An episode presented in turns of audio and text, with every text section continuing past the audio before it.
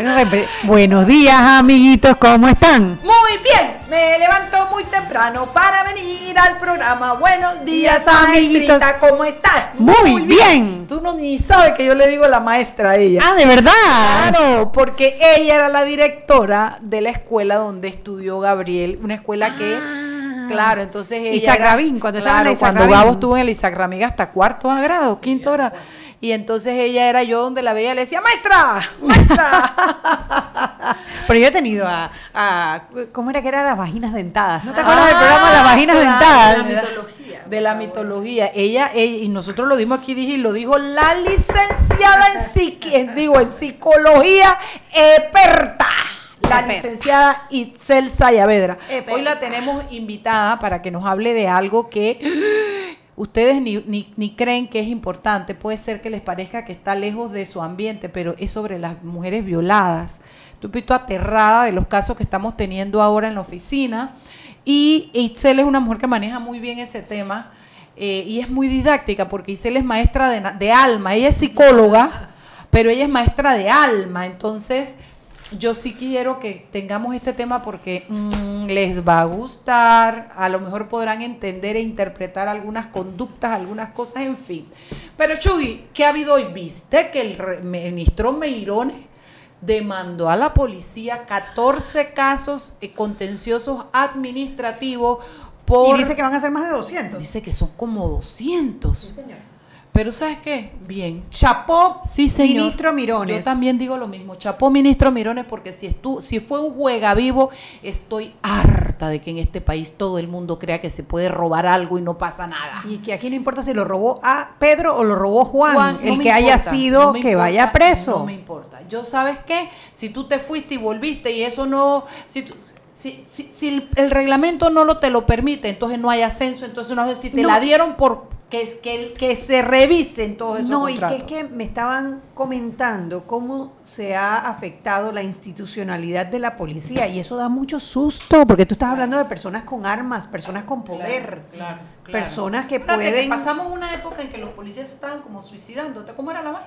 Bueno, en Colón hubo también aquel Bueno, problema no de... suicidando, tienes razón. Estaban No, presentando... sí hubo casos, como tres policías que se suicidaron. Claro, pero hubo como que se notaba como una como una cosa rara en la conducta emocional de los policías y eso Y, es y si hay problemas de personas que están ocupando puestos que no deben ocupar porque no tienen eh, los méritos o las competencias, eso hay que sacarlo para pa' afuera. afuera, Así que, afuera. bueno, eh, yo espero que la sala, esa es la, tercera- la tercera, ¿no? Sí, la de contencioso contencioso administrativo. administrativo, que revise bien esos casos y si el, el ministro Minones tiene razón, breve que esa cambien esas cosas porque no podemos tener una institución Así como la policía es. Con personas en posiciones de poder que no, no llegaron allí con los méritos o las... esos privilegios, ¿no? Que se dan por el amiguismo, porque es mi familia, porque es mi amigo, porque es el En la policía eso no es permitido, ¿no? es ser. inaceptable. Porque además la policía es una institución con un estándar de, de, de- ¿cómo se llama eso? De disciplina. Para ellos es muy importante. ¿Tú sabes a quién vamos a invitar? ¿A quién? Vamos a invitar al director de la policía, un tipazo. Vamos a invitarlo, Yo claro. tuve una conversación con él, él y el de la DIJ. Miranda y Castillo. Y Castillo. Oye, Shugi, tú tienes una memoria, Shugi. bueno, es que viene de tres semanas de vacaciones, entonces ella tiene que estar relax. La computadora está funcionando bien.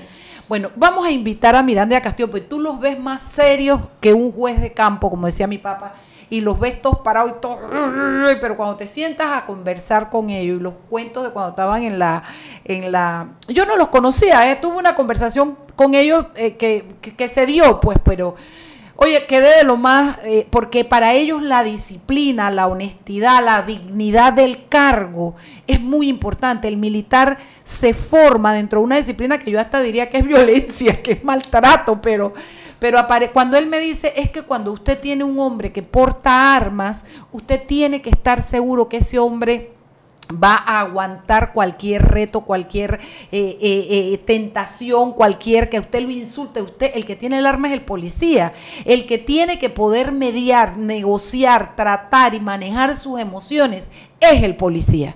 Entonces nosotros somos formados precisamente para que cuando salgamos de la academia, no importa que nos griten, que en una marcha, en lo que sea, el policía tiene que tener el control de sus emociones y de sus acciones.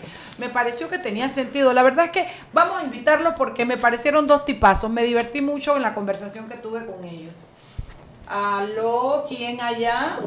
Buenas tardes. Sí, apareciste, Henry. Ya te íbamos a empezar a descontar salario, vacaciones, décimo. Sí. Y viáticos. Y viáticos. ya habíamos pasado la boleta de descuento. Ay, ay, ay. No, pues sí, bueno, que eh, gracias a Dios, Dalia, un día, un día ella. No, no, está bien, está bien, está bien. A nosotros nos encanta que venga Dalia, si Dalia es una de nuestras peques, oye. Correcto. Pero tenemos que regañarte igual, si no, no nos sentimos bien. Así mismo es. ¿Qué tiene por allá? Bueno, eh, le comento que por ahora lo que se está moviendo bastante, hay una nota que, que como tocan el bolsillo y, y, es la que se ha mantenido desde ayer casi, ya lleva como 30 horas, que es lo de los aumentos en los colegios eh, para el próximo año. Así que se espera que en el mes de octubre comiencen a llegarnos las cartitas de que los posibles aumentos en los colegios. Eh, otra nota que se está moviendo que fue en el transcurso. Ayer también salió algo de eso, pero en el transcurso del día ya la confirmó el Ministerio de Salud sobre uno, unos más de 100 casos confirmados de lesiones en la piel en estudiantes, en jóvenes, en personas adultas también por una pelusa de mariposa. Sí, eso ah, estaba leyendo que... Oye, pero además la Diana Martans y la Gina Buendía de una vez se acordaron de mí porque yo nada más me baño una vez al día. Quieren que me bañe tres veces de todas maneras. Oye, como que no se, no se, se daña la piel, la piel no está, no está hecha para eso. Yo soy una mujer ecológica y ahorrativa. Los domingos ahorramos agua. Los domingos nos entregamos a la naturaleza y no nos bañamos y lo confesamos y no importa. ¿Cómo así que hay que bañarse tres veces al día por la polvo de mariposa? Esa es la Diana Martán que tiene que tener mariposas en la casa de ella, porque yo me voy a bañar una vez al día, no importa qué. Sigue, papi, sigue, sigue. bueno, el Ministerio de Salud informó que hay unos 122 casos que han detectado, confirmado con estas lesiones. Es una mariposa que eh, migra para Panamá entre los meses de septiembre y noviembre y en ciertas áreas están reportados casos. No es la primera vez que se da, eh, saltan. Tienen casi de otros 100 casos con los mismos síntomas de las escoriaciones, de las lesiones en la piel y señalan que están bajo investigación, pero probablemente puede que sean del mismo, la misma eh, pelusa que lo esté afectando, pero eh, recomiendan el no rascarse, limpiarse, tener, evitar esos contactos con este tipo de, de mariposas, una mariposas que no, que no son como chocolatadas, que no tienen eh, eh, dibujos o no están pigmentadas como otras de colores. Ajá. sí, es polilla, no es como chocolatosa, nada más, me imagino. Eh, exactamente, así es. Eso es lo que ha surgido. lo otro, usted está hablando algo de la policía, lo otro que se está, se está moviendo bastante es la acción, los recursos de demanda que presentaron los asesores del Ministerio de Seguridad ante la Corte Suprema de Justicia, la Sala Tercera, sobre eh, los supuestos ascensos irregulares dentro de tres entidades de la fuerza pública. Ahora resta esperar solamente, no sé cuánto vaya a demorar esto, para entonces que luego se proceda, ya sea con el Ministerio Público o lo que, lo que venga, ¿no? Pero ellos quieren determinar a través que de la Corte eh, la irregularidad que hubo en estos, estos ascensos dentro de estas instituciones. Sí, eso estábamos comentando, que la verdad que nos parece muy bien, porque eso de estar haciendo denuncias al aire o presentándolas en Antay, no resuelve. O sea, al final lo que tienen es que presentar la denuncia a la instancia que realmente tiene el poder para investigar. Además, quiero que sepa que eso está de moda. Me dicen que mi querido amigo Carlos Carrillo le presentó una carta a los magistrados para que se paren a Wilfredo Sáenz, cuando él sabe perfectamente que eso no no no, no, procede. No procede y no, no es un trámite legal, pero él yo lo que sospecho es que quieren hacer ver que no quieren a Wilfredo y por eso lo hacen a través de una un abogado de la talla, de porque cuando yo digo talla es talla de Carlos Carrillo en este país presentando una petición como una carta, no, bueno, ya yo lo vi todo. Bueno, a lo mejor, como dices tú, ellos quieren aparentar que no quieren a Claro, pero demasiado, demasiado, demasiado obvio. Muy básica. Esa, esa no la, esa, esa no nos engañó. Porque él no lo está haciendo porque él desconoce el procedimiento. eso es a lo que me refiero. por explico. Eso lleva, eso lleva su saña, su saña allá abajo de algún lado. Así Sigue, querido, que ya yo me cogí el programa. Ay, ay, ay. Oiga, le comento que a partir de este viernes 27 de septiembre hasta el viernes 11 de octubre la gasolina de 95 octanos aumentará dos centésimos el litro. ¿Qué le parece? El viernes. O sea que hay que llenar el jueves. Para lo mucho que eso cambia. Ah, pero siempre su par de dólares. No, pero digo, si, si ya subió, ya subió. Eso lo que puedes ahorrar. Yo llené ayer, mira, sin saber, bueno, de aquí al viernes, hoy lo topo de nuevo, porque dos dólares me voy a ahorrar. Oiga, la, la, gasolina 91 octanos eh, aumentará eh, más de un centésimo por litro, mientras que el dice bajo en azufre dos centésimos el litro. ¿Qué le tengo para mañana? Mañana vamos con el análisis del discurso del presidente de la República en la Asamblea General de las Naciones Unidas. Adelántanos algo. ¿Les gustó ese discurso? Honestamente, así con la manito en el corazón. Mm, yo lo veo igual como, como, el, como el que hizo como, como un discurso de campaña o de la toma de posesión. No, no es el discurso de un mandatario que se para en un podium donde el orbe, o sea, el poder del orbe entero, de la urbe, del orbe se dice, el orbe entero, del, del mundo, lo geopolítico es tu, es tu tu, público. Tú cuando te paras en eso, tú tienes que hablar a nivel de naciones, de planes de la Tierra, del planeta, de la economía mundial, de las crisis, de, oh, you name it. Pero pararte ahí y hablar como el presidente de Panamá que le estuviera hablando a los panameños, él es una buena gente y yo creo que Nito es carismático, pero no me pareció el discurso de un líder. ¿Qué quieres que te diga? Ya, ya lo dije, pues ya, pues ya, pues ya. Ya te adelantó la noticia de mañana. ok, y mañana también llevamos el análisis de eh, las pugnas por el control del partido panameñista. Ay, ay, ay, vi que Chelecu, Chelecu y, y, Blandón. pero que Chelecu pidió auditoría de la plata de, la, del, del, Tribunal Electoral, del subsidio. Mira, dijo que se habían cometido errores desde el Ejecutivo, desde el partido, desde la campaña y desde la administración de no sé qué y que sí que pidió eh, cuestión. No me pareció tan... No. A mí lo que me llama la atención es que la... A ver, el subsidio electoral no se le entrega al candidato. No, lo maneja el partido, por eso es que te digo que no me pareció que era algo contra Blandón, porque al final Blandón no tiene nada que ver con eso, la plata la maneja, la maneja el partido. Así mismo. Tocará a Blandón, como le dicen los pelados, Blandam, le tocará a Blandam salir y dar explicaciones si se las piden y decirlo, pero el que sabe dos reales de política sabe que eso funciona de esa manera. Y yo me imagino que los, que los eh, convencionales saben. También. Exactamente. Eso es lo que tenemos para mañana. Bueno, será mañana entonces. Se te quiere.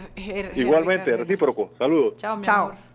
Seguimos sazonando su tranque. Sal y pimienta. Con Mariela Ledesma y Annette Planels. Ya regresamos. Siempre existe la inquietud de cuál es el mejor lugar para cuidar su patrimonio. En Banco Aliado tenemos la respuesta. Presentamos el nuevo plazo fijo Legacy, porque creemos en el valor del ahorro, la conservación y rendimiento de su capital y el fortalecimiento de su patrimonio. Banco Aliado, vamos en una sola dirección, la correcta.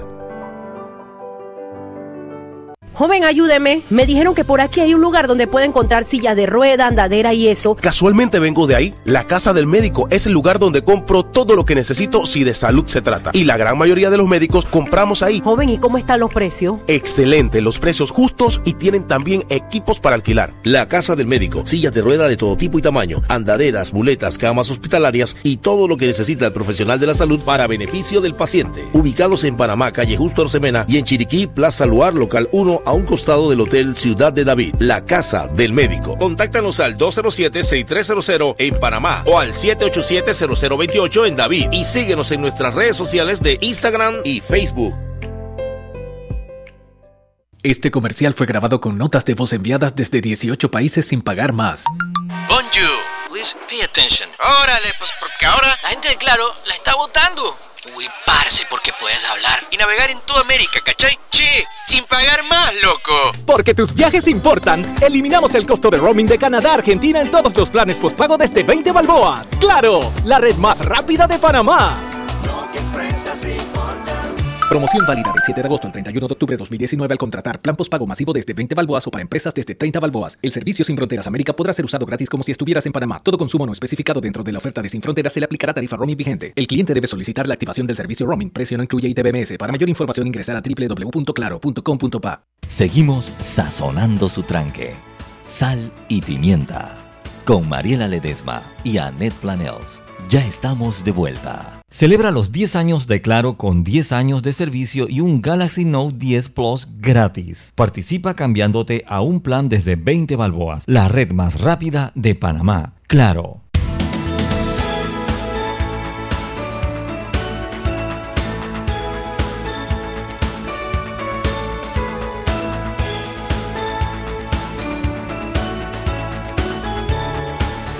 Estamos de vuelta en el boquetísimo, frísimo, hermosísimo programa de Sal y Pimienta, un programa para gente Con criterio. Tú sabes que hay personas con criterio que nos están escuchando, María. ¿Como quién? ¿Como quién? Está nuestro peque Alfredo Berguido. Esa es una cosa muy linda de mami. ¿Verdad que sí? Eh, que es muy linda, muy linda, muy linda. Y además dos ex compañeros de trabajo, Juan Carlos Herrera y Alexis Espinosa, que van, yo no sé si van rumbo a Chiriquí o van rumbo a Darien, pero en algún lado Eh, eh, para ellos sería vendiendo mejor si- fertilizante, agroquímico, semilla.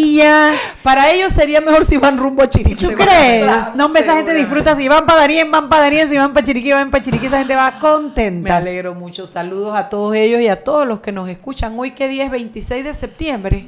No, ¿qué Hoy día es hoy? es, miércoles 25 de septiembre. El 27 o el 29 es el día de San Miguel Arcángel. Ese día me tengo que acordar porque ese es mi lindo, lindo, lindo de mami. Y el 27 cumple mi comadre Denise Zamudio. Oye, se me había olvidado. Algunas cosas perduran en mi mente todavía, Chugui. Bueno, Chugui, apaga esa vaina. Vamos a hablar. Y como voy a darle seguimiento a todo lo que tú hablas. No, porque ahora vamos a hablar de esto y ahí no lo vas a encontrar. Apaga esa Seguro, vaina. seguro. Hoy tenemos de invitada a Itzel Sayavedra. Ella es una psicóloga, es maestra, es la maestra. Eh, hoy día está encargada de una universidad, de la Universidad Interamericana. Interamericana. Eh, es psicóloga, hace psicología clínica. Me consta, me consta, maestra, que eres una de las mejores. Gracias. Me gusta mucho mandar. O sea, si se arregló contigo, la verdad que chapó. no, no, no, no, no. Así que si pagó la propaganda. Ah, no, no, no, no, no. Si, si fuiste su paciente, chapó. Ah, si si ella aguantó arregló- una sesión si contigo. me arregló a mí, Hombre, tiene la bruja mayor. No. Que es mi misma bruja. Sí, yo tengo, nosotros somos hijas de una bruja mayor que se llama Elida Tapia. Así es la cosa. Esa es la bruja mayor, esa escoba tiene turbo y de todo, la escoba de Elida Tapia. No, lo que pasa es que yo a la maestra la conozco porque la maestra fue maestra, ya te digo, fue directora del Isaac Rabin, la conozco porque hemos, algunos casos nos han tocado así eh, esporádicamente, tenemos un caso en común. eh, y bueno, tenemos una buena relación, yo conozco muy bien, además que sé de su, de su amor por la enseñanza. A ver, doña Itzel Sayavedra, Señora, yo te había pedido que habláramos porque, bueno, cosas van pasando en el camino, les iremos contando, y surge este tema entre nosotras dos de la violación y de lo que está pasando en el país. Y a mí me gustaría que le diéramos un pantallazo un poquito, porque no es desde lo técnico, sino desde la parte esa humana en la que un hombre es, es- cree que puede a la fuerza obtener un sexo de X mujer, lo que eso significa en la mujer, la frecuencia con la que pasa, marca o no marca la vida de una mujer. Habl- hablemos así, muy fluidamente, como en una conversación sobre la violación. ¿Cómo ves el tema acá en Panamá? A ver, eh, yo, yo te diría que en la clínica puede ser que un cuarto de los pacientes ha pasado por una experiencia de abuso sexual. Un cuarto Eh, de los pacientes, sí. el 25%. Puede Wow. ser, puede ser. O puede ser porque yo soy terapeuta familiar. No, que- no, es que, eso en la lo que me oficina ahorita tengo tres casos de, de violación que por eso fue que nos pusimos a conversar. Y eh, está de alguna manera normalizado porque la, cuando hay abuso sexual, usualmente el que abusa es alguien conocido, no pasa así en las violaciones, que suele ser un desconocido que abusa de una víctima que considera Sí. débil. Eh, y el impacto es por el resto de la vida. Por el resto de la vida, porque además compromete el área más íntima que tenemos, que es el área sexual.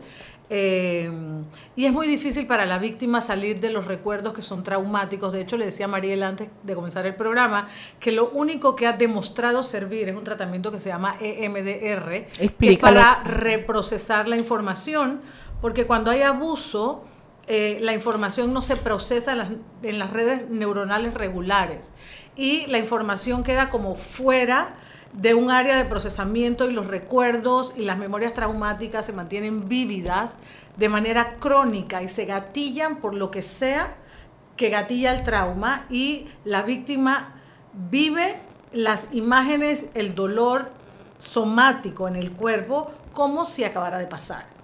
Entonces eh, es muy complicado porque además la víctima eh, puede ser víctima el resto de la vida y el resto de la vida tiene que lidiar con, Con el tema del trauma. Si tú tocas a una, por ejemplo, hay algunas que cuando alguien las toca sin querer, por la parte así, en el lugar justo donde la tocaron cuando la fueron a violar, entra en un estado de pánico, de shock. Tengo otra persona que conozco que cuando siente el aroma de un perfume X, que ella identificó cómo se llama y Claro. todo, ella inmediatamente vuelve todo hacia atrás. Entonces, esa persona está patinando y patinando en una terapia psicológica y no logra salir porque, porque son cosas como a nivel, Claro. yo no sé, medular, maestra. el- la- las memorias del abuso, y si es incesto es peor, se quedan de manera eh, somática, se quedan en el cuerpo. Y la víctima no puede poner en palabras lo que le pasa. Entonces siente, siente, siente, siente. Y no, está como incoherente. Eh, y cualquier, cual- de hecho, muchas víctimas se acuerdan que fueron abusadas en una situación sexual, porque lo que hace el, la mente, el cerebro, el inconsciente, como lo quieran decir, es que cuando es muy traumático el acto, el cerebro lo encapsula y lo guarda. Y la persona no lo tiene consciente. Y mucha gente recuerda que fue abusada Años después, o en sí. un momento sexual o durante el parto, que he visto gente que durante el parto se acordó que la abusaron, entonces hubo que tomar una medida de urgencia porque ya no podía parir, había que hacerle cesárea porque entró en trauma. Entonces, eh, si es muy, muy fuerte la escena, uno se puede despersonalizar y como mirarlo desde afuera y comenzar a vivir todo lo que es sexual como si el cuerpo no fuera mío. Entonces, depende mucho de cómo lo proceses, de la edad. Si ocurre en la adolescencia es gravísimo y no tiene que haber penetración para que sea abuso. ¿Y, y hay alguna explicación por la cual las mujeres o los seres humanos respondemos de esa manera ante ese acto que no podamos procesarlo naturalmente? Porque el cerebro no lo puede procesar de manera regular en las redes neuronales. Eh, La información es como si quedara en partes en el cerebro y se gatilla ante cualquier cosa. Entonces el MDR lo que hace es reprocesar esa información de manera que se pueda poner en palabras y quitarle el dolor a las escenas traumáticas. Hay algo que quiero decir y ahí entramos en eso del E- E- E- MDR. MDR y es que me dice ah, Itzel que incluso los casos de violación que llegan donde ella, ella primero que las vea un... que lo vea un psicólogo que haga MDR, que en Y Panamá hay después- un grupo muy chico. Sí. Y después si necesitan, yo, yo los veo en terapia de pareja. Ahora explícanos qué es eso, quiénes lo hacen, por qué, cómo es, qué, qué- qué- físicamente qué es, porque me parece que la gente tiene que Claro, saber. Francine Shapiro se dio cuenta que haciendo movimientos oculares, esto no es mi especialidad, eh, eh, que haciendo movimientos oculares las personas comenzaban como a reprocesar la información de una manera particular y desarrolló este método que además tiene una sustentación neurológica y neuropsicológica importante. De hecho, eh, hay congresos inmensos de neuropsicólogos trabajando en este tema. Eh, y lo que hace el MDR es que eh, la memoria traumática se almacena de manera aislada e incompleta e incoherente y la persona se enfoca solamente en los detalles. Entonces, con este tratamiento, que tiene además protocolos particulares que se siguen según el caso de la víctima, se reprocesa de una forma y el tratamiento le quita el dolor. Por ejemplo, esta cosa de que hueles. Eh, yo tenía una paciente que la abusaron a los cinco y recordaba el olor del abuelo que la abusó. Eh, y, y vomitaba y tenía celotipia y pensaba que el esposo le estaba haciendo infiel y nada de estas cosas estaban pasando. Eh, es que fue abusada a los cinco años y no lo tenía ni consciente ni trabajado. Qué fuerte. ¿Quiénes dan DMR? EMDR. EMDR. En Panamá hay un grupo. va a tocar todo el programa hasta que se aprenda la sigla. En te Panamá hay un grupo, estoy diciendo su nombre sin permiso, eh, Julieta Lau, Ajá. es una de las personas que organiza esto, la doctora María Claudia Uribe, Ah, Dutari, muy bien, muy eh, Anabel Barzallo, eh, hay una psicóloga que es, que es muy buena. Es un grupo de panameños que están entrenados, que se entrenan en México eh, y que eh, la... la ¿Hay alguna razón para la que todas las que has mencionado son mujeres? no, tenemos algunos, eh, algunos Varones. psiquiatras varones. Eh, por ejemplo, Yolanda Chu hace MDR y, y yo trabajo con ella y le mando niños y adolescentes. Elisa Constable, Soy la Glenn. Eh, hay gente que hace este tratamiento específicamente, tiene un protocolo particular y además tiene un número de sesiones particulares, no es un tratamiento a largo plazo. Y se usa para cualquier cosa que sea trauma. No solamente accidentes. violación. Mencionaste eh, niños también, o sea, sí. no tiene que ver con la violación a la mujer, sino también a los. Claro, a tiene que ver con abuso. todo lo que sea Tiene que ver con que sea que sea traumático. Si alguien vio un accidente, por ejemplo, si se ve un asesinato, si alguien tiene un, un accidente de auto que es traumático eh, y no se puede montar al carro y tiene reacciones involuntarias o hace así cuando están manejando, que es completamente como absurdo porque no está pasando nada, el cerebro no sabe que no está pasando nada. Está, eh, y eh, en el sistema primitivo, por ejemplo, la amígdala está inflamada diciendo peligro, peligro, peligro todo el tiempo. Y esta terapia consiste en algo de como de parpadeo Eh, de ojo. Movimiento, se hace con los dedos, un movimiento de los ojos mientras se va aplicando un protocolo y la persona va contestando las preguntas de manera que va como reprocesando la información. Mira qué A interesante. mí me parece una cosa maravillosa. Y funciona. Funciona. Y lo tenemos en Panamá. Y lo tenemos en Panamá con gente muy, muy seria. MDR. EMDR. EMDR. Me falta la E, la EMDR. ¿Qué significa EMDR? Es el tratamiento de movimientos oculares. Eh, pero en, en inglés, me imagino por su EMDR, es EMDR. el, em, es de- con los movimientos oculares. Ok, ahora que sabemos que eso ayuda enormemente a la violación, hablemos un poquito del violador. ¿Qué hace creer a un hombre? ¿Es una necesidad sexual de tener una eyaculación? Yo no lo creo, porque para eso vaya y que se masturbe. Pero ¿qué es lo que hace que lo lleva a, a querer buscar una mujer y, a- y poseerla aún, en, o sea, por supuesto, en contra de esa mujer? Es un tema complejo porque es un tema de masculinidad. Eh, los violadores suelen ser poco empáticos o pueden ser individuos con características sociopáticas. eh, hacen una mala lectura del comportamiento y para ser abusado hay que ser mujer, niña, niño o discapacitado. O sea, estas son, esto es lo que te hace vulnerable. Y no es que los hombres no hayan sido abusados, los hombres pueden ser abusados perfectamente, pero serían como los quintos en la, en la línea.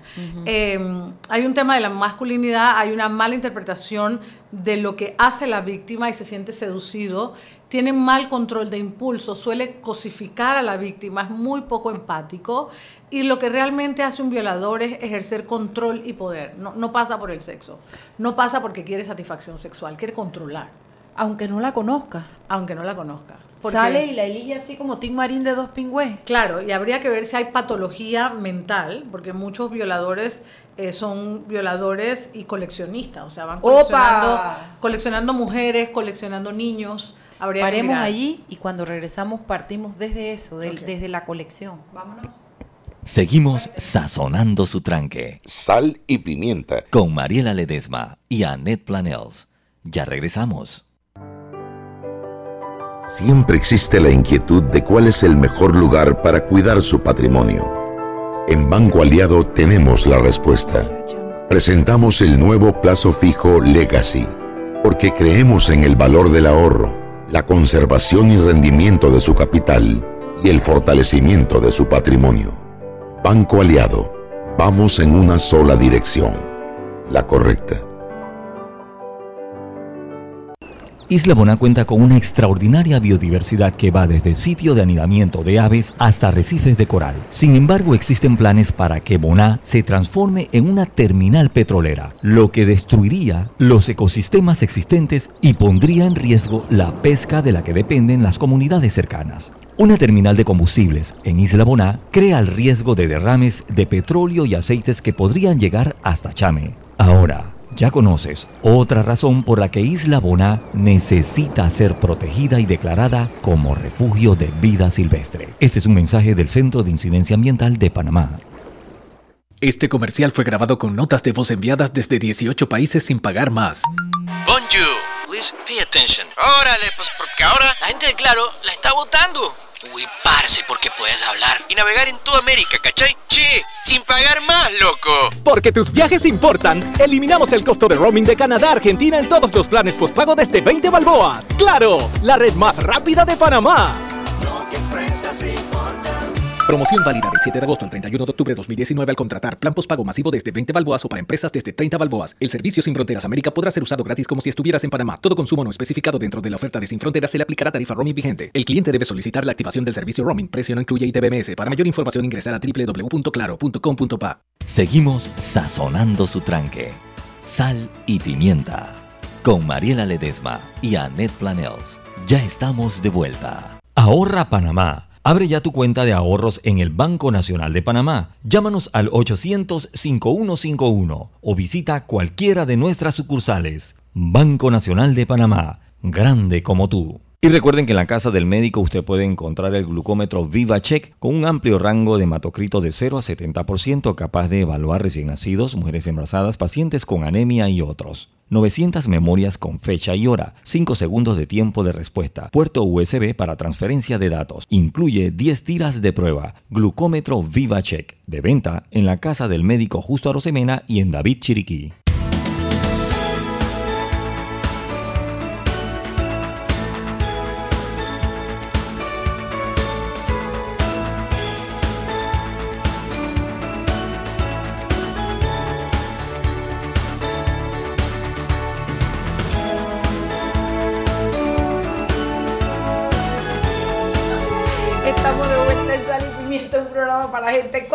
Criterio. Tú ni te has enterado de lo que pasó. Yo te estoy, sí que nos pasaron el cuestión, pero no, lo que te estoy es llamando, está sonando y no Ay, lo tienes aquí. acá ah, está, bueno, acá ya está, está. Yo ayudándote, yo ayudándote. Sí, no, no, no, Y tú yo te- atacándome, Roberto, por no, favor. no te estoy atacando, te iba a contar que tú ni te has dado cuenta de lo que pasó, que yo no lo volteé a ver porque estaba buscando el celular y él le subió la música para que yo lo volteara a ver y yo le dije, pásasela a ella. yo me enteré de todo, pero yo estaba haciendo una misión. Gracias, mi vida, gracias, mi cielo. Bueno, ya que saqué esto, voy a terminar de sacar toda la cartera para limpiarla porque... Oye, yo antes de entrar en, en el tema de fondo, que nos vamos a poner muy serias, yo tengo que hacerte esta pregunta al aire.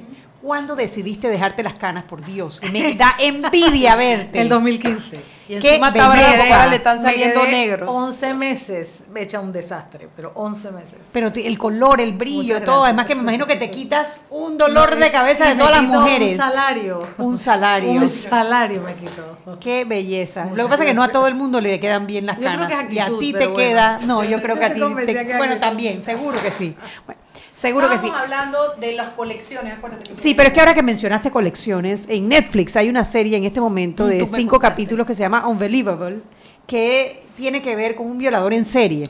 Y está interesantísima porque sí, en efecto, una de las cosas que encontraron cuando encontraron ya las pruebas de- del violador era que guardaba el panty de cada una de Ah, las imaginas. muchachas y tenía cualquier cantidad, Claro. cualquier cantidad, ¿no? Un- Muchos como un de trofeo, guardan, decían claro, ellos. Muchos de ellos guardan cosas. Se ha encontrado que, por ejemplo, violadores de niños eh, guardan los recortes de periódico de, de los casos que son denunciados. O sea, es muy sociopático, es muy enfermo. Pero eso Eh, como, ¿por qué, maestra? Eh, En general son hombres que manejan muy mal la sexualidad, que se sienten muy, muy inferiores, eh, que tienen una incapacidad de anticipar las consecuencias, un problema de, de control de los ¿Es impulsos. tratable? O sea, una, una persona que cae en este tema de violación puede parar de hacerlo. Porque- Claro, tendría, él tendría que darse cuenta que tiene un problema e ir a terapia. Lo que ocurre es que no es lo que usualmente pasa. Claro. Eh, y estamos hablando de violadores, no estamos hablando de pederastas, por ejemplo. Eh, en general, estos hombres han sido abusados en algún momento de su historia. Y hay una cosa que se llama identificación con el agresor. Uno, uno piensa que si se pone del lado de la persona que lo agredió, de alguna manera tiene control. Y hay algo que los psicoanalistas han estudiado por mucho tiempo, que es la compulsión a la repetición. Uno repite lo que de alguna manera quiere superar. Eh, y habría que ver, cada caso es cada caso. Wow, wow, wow. Entonces, a mí me parece importante, eh, yo voy a poner un, un- un- un ejemplo. Yo conozco un caso que viene donde mí y me dice que ella, ella me habla de una violación, de que la violaron a ella y ella va con su abuelita al despacho. Y resulta que cuando estamos en la, en- a todo esto en la cita legal, porque ella lo que me dice es yo vengo para que usted me represente ante esa denuncia que yo acabo de hacer contra... ¿Cuándo fue la violación? Hace dos años. Yo sé que yo tuve la culpa porque yo estaba muy... Yo tomo, bueno, no me dijo yo tengo la culpa. Yo creo que ella ha hecho un buen trabajo, maestra, porque ella dijo, yo sé que no está bien que yo tomara como tomaba en ese momento. La chiquilla hoy día tiene 22 años, en aquel momento tenía 20. No, y yo tomaba mucho, pero es una niña que tiene toda una historia emocional. Yo tomaba mucho, fui a una fiesta con un amigo, mi amigo se fue, yo me quedé con un grupo, nos fuimos a la casa de no sé qué, seguí tomando, me metí en el cuarto de él, por, me quedé dormida y cuando me desperté él abusó de mí y cuando salí, yo me paré, salí, bueno, ya no importa el resto de la historia. Lo que pasa es que cuando ella me está contando cómo pasa eso, me dice, no, porque es que a mi abuelita también la violaron. La, la, abuelita que está al lado. Y la abuelita dice, sí, porque yo cuando estaba y yo vivía por allá en calle, no sé qué, para allá, para el casco viejo, y el, el jefe de esta institución X, un día me abrió la puerta, no sé qué, y me violó. Y ya, chuso. Pero además de eso, esa abuela tiene una hija que dice que también la violaron y la chiquilla se fue huyendo para España, me imagino, un, un escape territorial creyendo, queriendo poner distancia entre, entre la y después de eso viene esta niña. O sea, te estoy hablando tres generaciones de mujeres en una misma familia, las tres violadas. Cógeme ese trompo en la uña. Primero, primero hay que es mucho más común de lo que uno piensa que las personas sean abusadas sexualmente. Eh, y es típico que en familia se repita, que si una abuela fue abusada, puede ser que sus hijos y sus nietos hayan sido abusados. Si hay incesto, también se repite, porque el, el secreto, no hablar de eso, mantiene ese tipo de comportamientos. Eh, y porque generalmente estos abusos ocurren dentro del hogar. Usual, usualmente. Pero también hay mucho de que las madres de víctimas abusadas suelen ser un poco negligentes y descuidar a sus hijos en lugar de protegerlos de, del abuso. Es curioso, porque sería, uno pensaría que claro, exactamente al revés. Claro, claro. Y eh, muy pocas madres tienen como, muy pocas, y no, no estoy culpa, culpabilizándolas, sino que muchas eh, hijas o hijos de mujeres abusadas son eh, reciben trato negligente y no son cuidados como deben ser cuidados y no se habla del tema del abuso y cuando no se habla del tema del abuso exponemos a la gente. O sea, que el tema es hablarlo. claro, claro, y se mantienen como tabú, se mantienen como un secreto. Y, y ahora que dices tabú, háblanos un poquito de esa situación en la que se pone la víctima, de lo que requiere para empoderarse, para hablarlo, de cómo se maneja el entorno, de lo que puede ser una revictimización, de lo que puede ser un mal manejo de ese tema. Claro, es muy importante primero es que la víctima no se sienta culpable, porque muchas veces es que que tenías puesto, porque tomaste tanto, algo hiciste, o sea, se pone la responsabilidad en ella. Lo primero es quitar la responsabilidad, lo segundo es que no se le puede etiquetar. Y es importante que la víctima reciba tratamiento, que reciba medicación si se requiere y que la familia reciba terapia familiar, porque tiene que reorganizarse, la familia entera tiene que comenzar a cuidarse de una manera diferente eh, y eso es fundamental em, para, para, sacar a la gente adelante. ¿Cómo se revictimiza una mujer? Eh, a ver, lo primero que habría que hacer es creerle. Lo segundo es que eh, el, cuando va a denunciar el hecho de tener que, después que te violan, tener que ir y que te revisen y que te toquen y asegurarse que, o sea, todo el proceso eh, es realmente doloroso porque tienes que repetir eh, lo que te pasó, lo que hiciste, te tienen que hacer exámenes ginecológicos. Además de una manera muy, muy indirecta, tú puedes revitalizar, revictimizarla con preguntas de que, pero tú estás segura que él te violó, tú no le tú nunca dijiste que sí, ¿no? Pero tú tú estabas, tú estabas borracha. Y, y, y, tú te acostaste, ¿cómo tú te acostaste en esa cama? O sea, ese tipo de preguntas tienden a revictimizar. Por eso hay un protocolo especial para víctimas de violación, que cuando se va a poner la denuncia debe ser manejado con ese protocolo, porque cuando tú revictimizas a una persona lo que haces es profundizar ese trauma. Tú sabes que justo la, la, la serie esta, bueno, es lo más reciente que he visto del tema, justamente es alrededor de un caso en donde a ella no le creen. A ella no le creen, los policías no le creen. Y cómo eso la afecta a ella el resto de su vida, bueno, hasta que al final se descubre que, en efecto sí fue violada, ¿no? Eh, me pregunto yo cuántas mujeres mienten, porque era, o sea, se dice que cuando una mujer dice que la violaron, la violaron y, es como palabra final y que hay que creerle, pero eh, hay mujeres que mienten sobre esto, por, pues... Yo creo que ¿Cuál será la incidencia de, no, tanto hay que creerle? Que... yo no tendría idea en una cosa como esa. Yo creo que para mentir sobre un tema de que uno ha sido abusado tiene que estar uno muy enfermo. Eh, y con este tema que dijo Mariela del no, eh, muchos hombres piensan que cuando una mujer dice no es sí hasta se hace chistes de, de la masculinidad, como que si ella dice que no es sí, y realmente lo que hay que hacer es presionarla un poquito porque realmente quiere, y como es mujer, dice que no a la primera.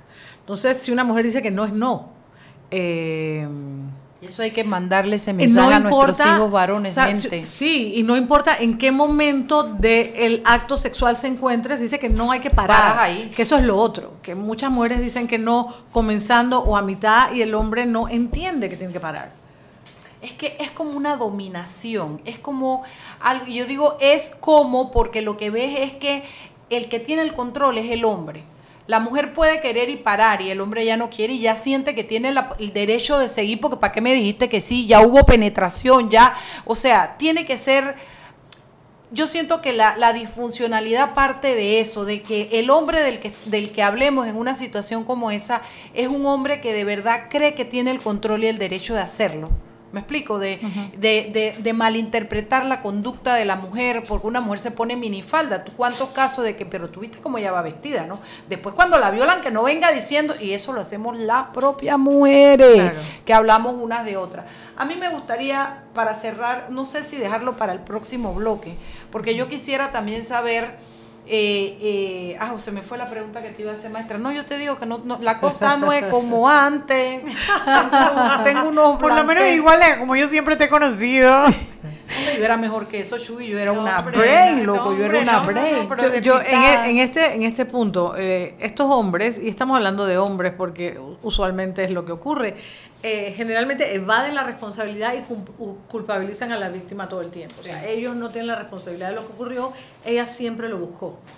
Bueno, y también quiero, porque legalmente te quiero decir, la, la mujer puede poner la denuncia cuando quiera. Sin embargo, no es lo mismo cuando tú pones, no es lo mismo para bien y para mal. Cuando tú pones la denuncia de una vez que estás muy vulnerable, es para mal. Lo bueno es que tú puedes en el cuerpo de la mujer encontrar señas de una violación. Y es más De- fácil probarlo Claro, en una- en como la cliente que tengo ahora, que fue violada, Hace está casada y ahora es que decide, explícame tú cómo tú puedes, pero ella necesita reivindicarse para ella misma poniendo. Yo creo que lo que le voy a recomendar es esa EMDR, cae en boca las dos. Eh, por eso te pregunto, porque la voy a remitir a una de estas psicólogas, porque probablemente si ella tiene esa terapia, logre redireccionar por cualquier, Claro. decir cualquier cosa, sus Claro. pensamientos, ¿no? Y luego es importante que, que vayan a terapia de pareja. Algunos hombres se viven las violaciones y los abusos como infidelidad. Entonces, eso es importante manejarlo. Sí. Eh, O sea, si a la, a la- si a la pareja la violaron, piensan sí, que ella le fue claro. infiel, que de, De alguna hecho, manera ser- ella lo provocó. Claro. Estuvo ser- con otro hombre, vaya, Sí, te lo claro. pongo así. De, eh, de hecho, ser una víctima casada es un, un- eh, es, Un problema adicional. Un problema adicional. Son las 6 y 45. Cuando regresamos, vamos a hablar un poquito más del tema que está muy bueno. Si usted quiere alguna pregunta, arroba sal pimienta PA. PA. Vámonos. Seguimos esta- sazonando su tranque. Sal y pimienta. Con Mariela Ledesma y Annette Planels. Ya regresamos. Siempre existe la inquietud de cuál es el mejor lugar para cuidar su patrimonio. En Banco Aliado tenemos la respuesta. Presentamos el nuevo plazo fijo Legacy, porque creemos en el valor del ahorro, la conservación y rendimiento de su capital y el fortalecimiento de su patrimonio. Banco Aliado, vamos en una sola dirección, la correcta. Joven, ayúdeme. Me dijeron que por aquí hay un lugar donde puede encontrar sillas de rueda, andadera y eso. Casualmente vengo de ahí. La casa del médico es el lugar donde compro todo lo que necesito si de salud se trata. Y la gran mayoría de los médicos compramos ahí. Joven, ¿y cómo están los precios? Excelente, los precios justos y tienen también equipos para alquilar. La casa del médico, sillas de rueda de todo tipo y tamaño, andaderas, muletas, camas hospitalarias y todo lo que necesita el profesional de la salud para beneficio del paciente. Ubicados en Panamá, calle Justo Arsemena y en Chiriquí, Plaza Luar, local 1 a un costado del Hotel Ciudad de David. La casa del médico. Contáctanos al 207-6300 en Panamá o al 787-0028 en David y síguenos en nuestras redes sociales de Instagram y Facebook. Este comercial fue grabado con notas de voz enviadas desde 18 países sin pagar más. Bonjour. Please pay attention. Órale, pues porque ahora la gente de Claro la está votando. Uy, parce, porque puedes hablar y navegar en toda América, ¿cachai? Che, sin pagar más, loco. Porque tus viajes importan, eliminamos el costo de roaming de Canadá a Argentina en todos los planes postpago desde 20 balboas. ¡Claro! La red más rápida de Panamá. Promoción válida del 7 de agosto al 31 de octubre de 2019 al contratar plan pago masivo desde 20 balboas o para empresas desde 30 balboas. El servicio Sin Fronteras América podrá ser usado gratis como si estuvieras en Panamá. Todo consumo no especificado dentro de la oferta de Sin Fronteras se le aplicará tarifa roaming vigente. El cliente debe solicitar la activación del servicio roaming. Precio no incluye ITBMS. Para mayor información ingresar a www.claro.com.pa. Seguimos sazonando su tranque. Sal y pimienta. Con Mariela Ledesma y Annette Planels. Ya estamos de vuelta.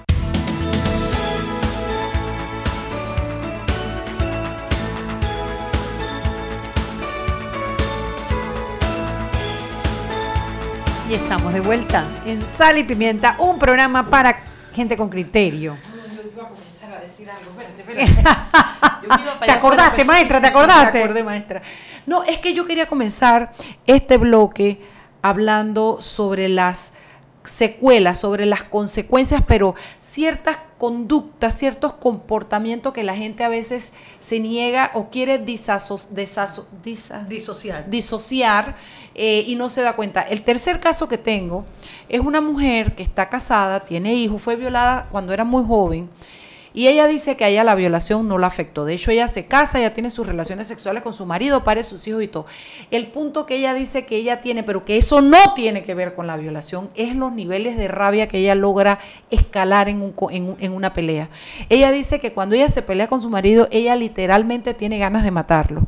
Y que ella cuando regaña a sus hijos, ella no mide la escala de violencia a la que ella llega de gritos y que ella siente que realmente es una ira. Y ella dice que eso no tiene nada que ver con esto, con, con su violación. Y yo, hombre, yo no me como ese cuento. Entonces, maestra, háblanos un poquito. Lo que ocurre es que cuando es muy traumático, como dije antes, eh, la psique hace como un split y corta, eh, corta el, momento y le retira el afecto y la gente sigue funcionando como si no pasara nada. Eh, uno se despersonaliza o está en shock. Eh, alguna de las consecuencias es que muchas pacientes tienen flashbacks todo el tiempo, tienen pesadillas, están irritables sin ninguna razón aparente, que es lo que le debe pasar a tu paciente, tienen una imposibilidad para dormir o tienen una falta de concentración y son secuelas del abuso. Eh, mucha gente se medica para dormir, mucha gente tiene pesadillas recurrentes todo el tiempo eh, con este tema. Y el mal manejo de la ira de tu paciente muy probablemente puede ser una forma de sacar la rabia de algo que no recuerda inconscientemente, porque si hay mecanismos de defensa andando, no se hace desde la conciencia. Sí, yo creo que para mí es tan evidente que ella, esa es una secuela de su violación, pero ella no lo ve. Con esto que me dijiste del E EMDR, voy a mandarlas a, a- a- a este tipo de terapia porque, porque una víctima de violación realmente tiene estas secuelas, tiene estas situaciones que después afectan su vida. Ella dice que cuando ella se pelea con los hijos, ella siente que los puede matar, porque ella siente como una ira, como que, como que dejen la ropa tirada, me dice ella, es como, como una cosa que me la hizo a mí, con, es- escala niveles de violencia que no puede controlar, y son sus hijos que ella parió. Y que no Entonces, tiene sentido. Imagínate esa mujer en un trabajo, yo digo que es un peligro. Por supuesto. Eh, por ejemplo, muchas víctimas tienen algo que se denomina anestesia psíquica, que es la incapacidad como de tener intimidad emocional y ser tierno. O sea, hay gente que no puede volver a conectar emocionalmente con alguien o que no puede volver a tener sexo en toda su vida, porque, Ujú. porque no, desarrolla una disfunción sexual eh, y de alguna manera limita su vida. Ahora, mencionabas al principio que sí, se trauman, eh, les afecta en su vida. Después de una terapia como la EMDR, ¿logran superarlo? Por supuesto que se logra superar. Y en particular si van a terapia de pareja, hay mucha gente que supera esto, hay mucha gente que supera el trauma y que puede tener una muy buena vida, que es lo bueno. Claro, claro, que tiene, hay una luz al final Por del túnel, supuesto. ¿no? Yo lo que estoy viendo, yo, yo, a ver, yo no soy experta en el tema ni nada, pero lo que yo sí estoy viendo, o por lo menos siento en este momento con los tres casos que estoy manejando, es que a veces en mi oficina los temas son cíclicos. De repente llega la gente que juega y que se gasta la plata, son Ludopatía. ludopatía. De repente llega violencia doméstica, hay dos, tres casos, cinco casos de violencia doméstica. Ahora estamos en esta onda de mujeres violadas. De repente te llegan infidelidades, infidelidades. o sea, es como, yo siento que, yo personalmente siento que hay como, como, como un aumento o una ola porque porque es como un reflejo de la sociedad lo que pasa por las consultas o por los despachos de abogados, psicólogos, psiquiatras, etcétera, y siento que están saliendo a flote esta conducta de violación. La gente tiene miedo de llamarlo violación, incluso la gente de alguna manera dice, yo tuve un episodio con un muchacho o eh, yo iba, o sea, es, te dicen accidente, episodio, lo que sea, hablando, las que están hablando conmigo. Eh, que, que, se niegan a decir yo fui violada. Y yo creo que el poder parar y reconocerlo, maestra, tiene que ser importante. Es que, es que no ponerle nombre a las cosas es un problema. Eh, y lo que decías, muchas veces los medios y las redes hacen que los casos se presenten. O sea, tenemos un tiempo hablando de este tema, hemos estado hablando por un par de años del suicidio, hablar de eso hace que la gente esté más consciente y que vaya y busque ayuda y, denuncie. Entonces, ahí los medios de comunicación tienen un, un impacto importante. Y aquí nosotros tenemos que separar, y ya lo dijiste tú, lo que es la violación de una mujer a lo que es el abuso de un niño. Son dos temas totalmente diferente e impactan totalmente diferente y se tratan de manera diferente, me imagino yo, maestra. Claro, se trata igual que el abuso en, adolescentes. Eh, y es complejo porque eh, en el caso de los adolescentes y de los niños está, hay una, una relación entre haber sido abusado y tener ideas de suicidio eh, si hay un niño o un adolescente en un momento de abuso que no requiere penetración, muchas veces es que toque al abusador o que se toque él mismo, hace el mismo daño. Eh, y hace mucho más daño cuando por alguna razón la víctima sintió placer sexual. Hace muchísimo daño porque la culpa, la culpa está directamente relacionada con la idea de me quiero morir porque te sientes muy mal por haber disfrutado, entre comillas, que no disfrutaste nada, probablemente fue físico, eh, no lo puedes manejar, porque además no tienes edad para manejarlo. es muy complejo. ¿Vendrán en aumento estos casos, estos casos de abuso y de violaciones en la sociedad? Hoy en día es más fácil conocer. yo creo que es más, fácil conocer, pero yo sí creo que hay un abuso. Eh, yo creo que en la medida que hay infecciones de transmisión sexual, los niños y los adolescentes se vuelven como un, un target para la gente que abusa, porque son más seguros. Son más seguros también. Y es terrible lo que estoy diciendo, pero la pornografía infantil o abusar de niños es más seguro que con adultos por un tema de ITS. Nos quedamos en blanco. Yo también. Porque es... es Pero eso quiere decir que entonces tú vas a buscar sexo mucho sexo y control, porque no estamos hablando de buscar. Tú no buscas sexo si tienes 30 años con alguien de 16. Estás buscando controlar, estás buscando seducir, estás buscando algo que no está bien. Controlarlo, claro. Yo tengo el poder, yo soy el, el, adulto en esta relación. y mencionaste algo que, tiene que ver con personas que tienen muy baja autoestima, que se sienten que menos, se sienten. Muchos abusadores además tienen problemas sexuales importantes o tienen eyaculación precoz o tienen un problema de que no tienen erección entonces se sienten menos sexualmente y si tú violas a alguien o abusas de un niño, tú estás en ventaja. O sea, tú no estás expuesto. Y no hay una cosa íntima, así que tú no estás expuesto a alguien que es un adulto con que tú tienes una relación sexual donde tú tienes que vincularte. Los abusadores muchas veces no pueden vincular emocionalmente. ¿Y esos abusadores no sentirán culpa, maestra? Es que culpa es lo que no sienten, porque ellos entienden que la víctima los provocó y que ellos hicieron un acto en consecuencia de la provocación. Aunque sea un niño, hay una mala lectura de las señales del otro. Ay, Ave María Purísima, ni aunque no conozcan a la víctima, iba pasando esa que ella misma es, está, en, está desprotegida, es vulnerable, estamos oscuros, por aquí no hay nadie. O sea, no, no, no, ay, no sé, no sé, no sé, maestra, no sé. Es fuerte, ¿no? Sí. Es fuerte porque yo creo que el llamado es a los padres, a las madres, a que se den cuenta de que a los chiquillos hay que atenderlos, hay que guiarlos, hay que cuidarlos. Hay no, yo, yo, hay que cuidarlos. Yo no dejé a Gabo salir así nada más hasta que no tuvo 14 años y me podrán decir lo que sea, pero yo sé que es que el peligro que está en la calle ahora también es para hombres y mujeres porque ya no es nada más la relación sexual, son las, las enfermedades de, de transmisión sexual, que son, ya tú sabes que hay algunas que ni siquiera tienen cura, está la droga, está, ay no, hay que cuidar a los hijos. ¿Existen los protocolos en los eh, centros de salud en Panamá para atender este tipo de casos? o sea, la gente comprende. Una de las cosas que ponían, nuevamente regreso a la serie, porque la verdad que me impactó mucho la serie, era la diferencia de dos casos, cómo trataban uno donde había eh, esta policía que se relacionaba, que entendía y que lo manejó de una manera distinta eh, la atención en el hospital fue distinta porque la comprendían, iban despacio, etcétera, versus la otra que la trataban como prácticamente como, como que fuera su culpa, ¿no? Ujú.